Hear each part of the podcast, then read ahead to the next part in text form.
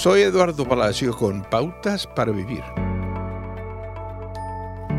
La oración es una conversación con Dios y cualquier relación está moldeada por la calidad de la comunicación entre las personas que mantienen la relación. Usamos la palabra oración cuando hablamos de comunicaciones con seres espirituales, por lo que a menudo lo tratamos de manera diferente a comunicarnos con personas. Si dejamos de lado la idea de que hay una manera correcta de orar, podemos crecer en nuestra relación con Dios. Pero usted pregunta, ¿no deberíamos educarnos para saber cómo comunicarnos con Dios? Piensa en las conversaciones con su amigo más cercano.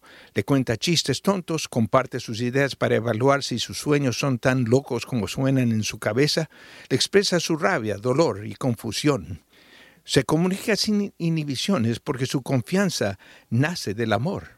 A veces nos alejamos de Dios porque tenemos ofenderlo o molestarlo. Visualizamos a Dios como un ser demasiado serio y santo para bromas, para hablar de mascotas o lugares de estacionamiento. No queremos molestar a Dios con cosas insignificantes. Sin embargo, Jesús enseñó a sus amigos a pedirle a Dios el pan de cada día.